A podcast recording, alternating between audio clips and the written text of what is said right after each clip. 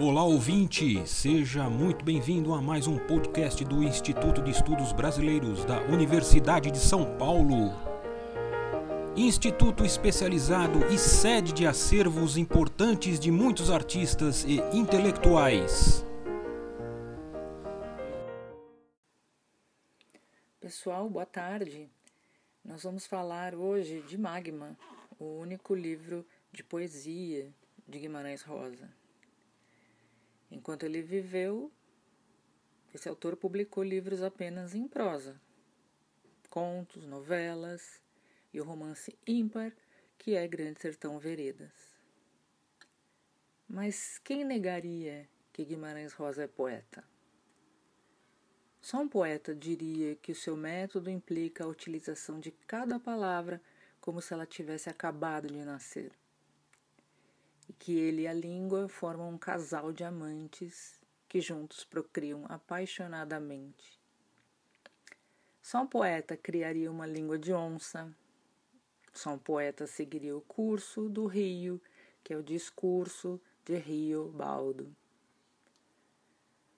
Só um poeta começaria um conto sobre amor, luz e a brancura do polvilho, é o conto Substância, com a frase sim, na roça o polvilho se faz a coisa alva, mais que o algodão, a garça, a roupa na corda, do ralo as gamelas, da maceira as bacias, uma polpa se repassa para assentar no fundo da água e leite azulosa o amido, puro, limpo, feito surpresa. Porque a poesia não precisa estar no verso, ela está no ritmo, na palavra, no sentir e no pulsar da palavra. Guimarães Rosa ficou conhecido por sua obra em prosa. No entanto, seu primeiro livro foi de poemas. É o Magma, que ganhou o primeiro prêmio no concurso da Academia Brasileira de Letras em 1936. O poeta Guilherme de Almeida saudou essa obra como pura esplêndida poesia.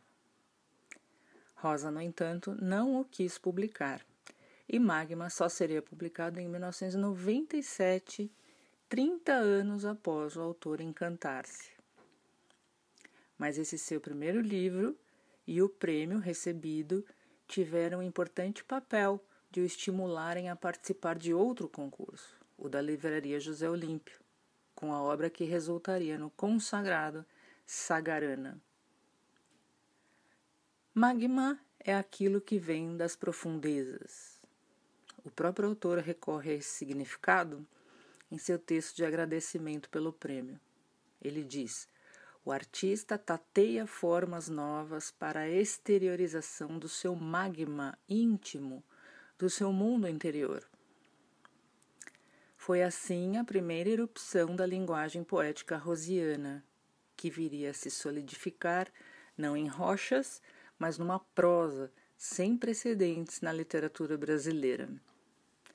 Em Magma já estão presentes as imagens poderosas, a natureza prodigiosa, altas doses de misticismo e de intensa sonoridade.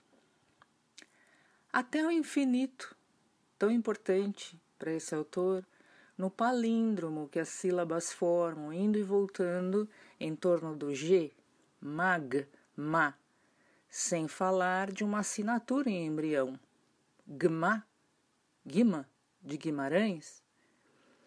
Em grego, magma quer dizer também resíduo de óleos perfumados.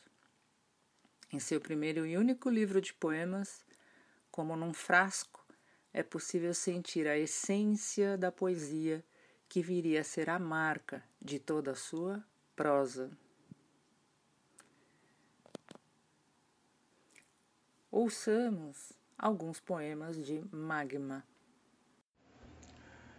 Saudade. Saudade de tudo. Saudade essencial e orgânica de horas passadas que eu podia viver e não vivi. Saudades de gente que não conheço, de amigos nascidos noutras terras, de almas órfãs e irmãs de minha gente dispersa, que talvez até hoje ainda espere por mim. Saudade triste do passado, saudade gloriosa do futuro, saudade de todos os presentes vividos fora de mim.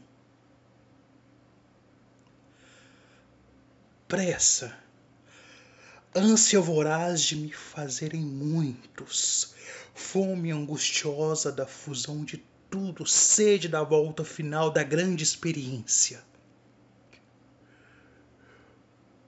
Uma só alma em um só corpo, uma só alma, corpo, um só, um. Como quem fecha numa gota o oceano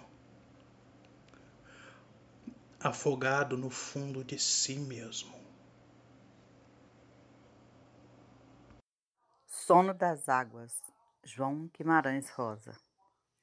A uma hora certa, no meio da noite, uma hora morta, em que a água dorme, todas as águas dormem, no rio, na lagoa, no açude, no brejão, nos olhos d'água, nos grotões fundos, e quem ficar acordado na barranca a noite inteira há de ouvir a cachoeira parar, a queda e o choro, que a água vai dormir.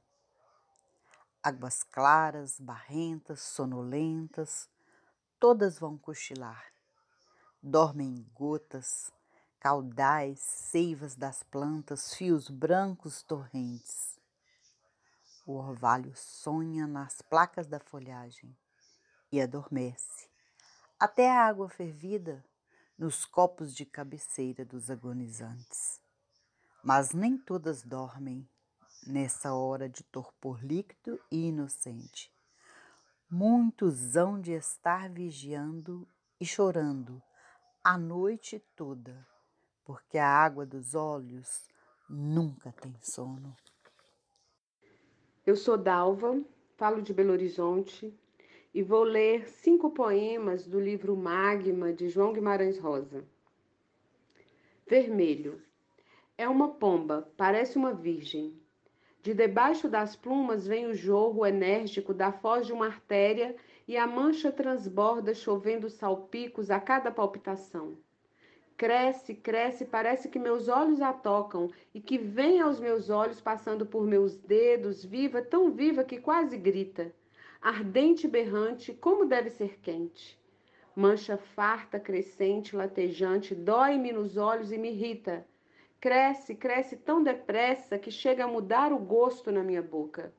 Tenho-a agora presa nos meus olhos, quente, quente, e no entanto a pomba já está fria e colorada como uma grande flor. Alaranjado. No campo seco, a crepitar em brasas, dançam as últimas chamas da queimada tão quente que o sol pende no ocaso, bicado pelos sanhaços das nuvens, para cair redondo e pesado, como a tangerina temporã madura. Verde.